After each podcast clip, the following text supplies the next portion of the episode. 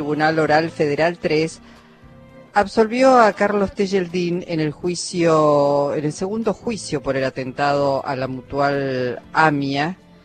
Y recordemos que en el primer juicio había sido condenado, después en el 2004 ese juicio se anuló porque hubo tantas y escandalosas irregularidades y delitos que, la Corte resolvió que, se anulaba y, que quedaba sin efecto, pero sí dejó en pie lo que correspondía a, a Tejeldín, reducidor de, autos. Eh, está en línea Diana Wasner Malamud, integrante de Memoria Activa, organización civil que lucha por, obviamente, el esclarecimiento del atentado a la AMIA. Hola, Diana. ¿Qué Bien, bueno.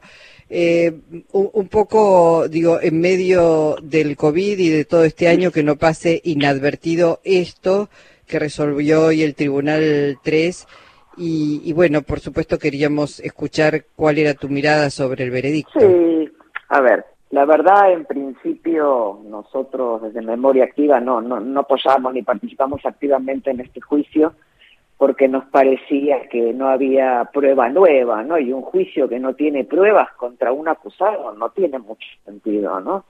Eh, las pruebas que había contra Techeldín son las que presentó en su momento el ex juez Galeano con sus ex fiscales Mullen y Barbaquia y que después el ex fiscal Nisman reflotó.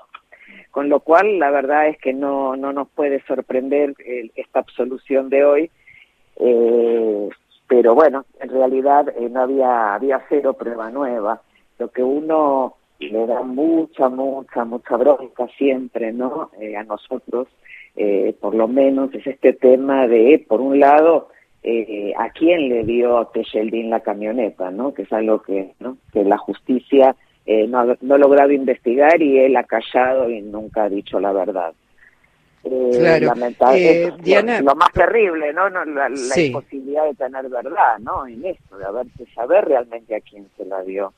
Y bueno, pero por esto mismo de, todo el encubrimiento que hubo atrás de esto y todo el desastre que hicieron eh, los diferentes poderes del Estado, inventando pistas falsas, pagando de etcétera, etcétera, todo lo que ya sabemos, bueno, llegamos a este punto de hoy, a un juicio sin pruebas y por otro lado, eh, la Cámara Federal tiene el tema del juicio por el encubrimiento, en donde eh, se condenó a casi todos, no a todos, porque a Menem no lo absolvieron, por ejemplo, eh, como, como partícipe del encubrimiento, y dieron penas muy bajas.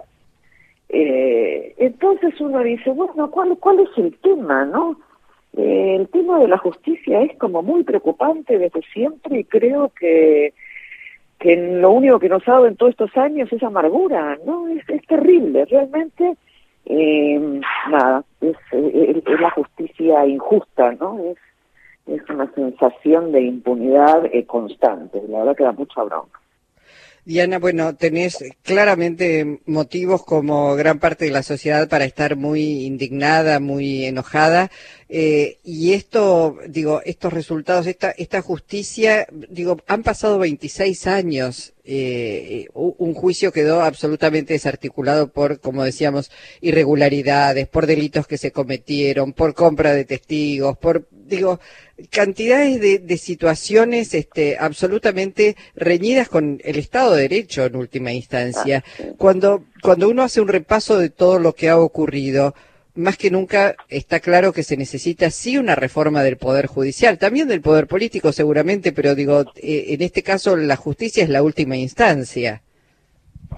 Sí, definitivamente yo sí creo que es, que es necesaria una reforma, es necesario eh, que los jueces dejen de, hacer política, no justicia, no política.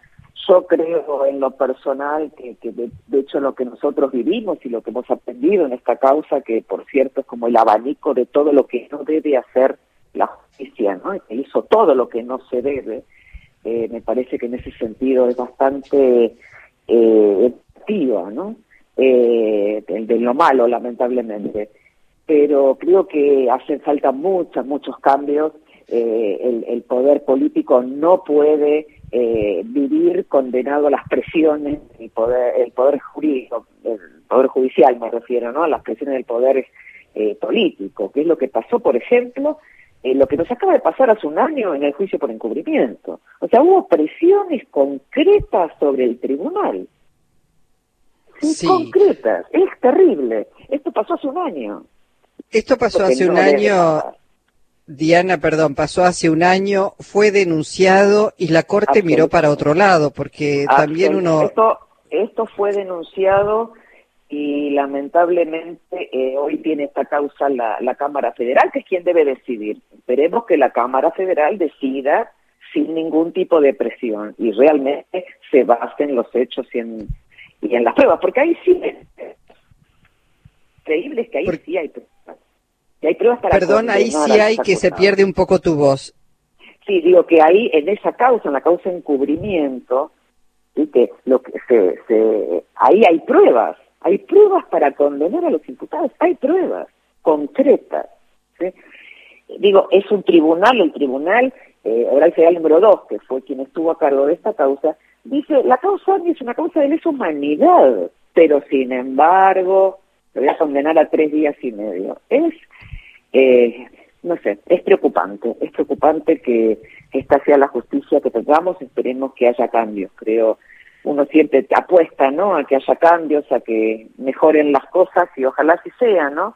Ojalá, mm. ojalá. Nosotros por lo pronto eh, tenemos ya informe de fondo de la Comisión Interamericana de Derechos Humanos y, estamos pendientes para ir a, San José de Costa Rica, ¿no?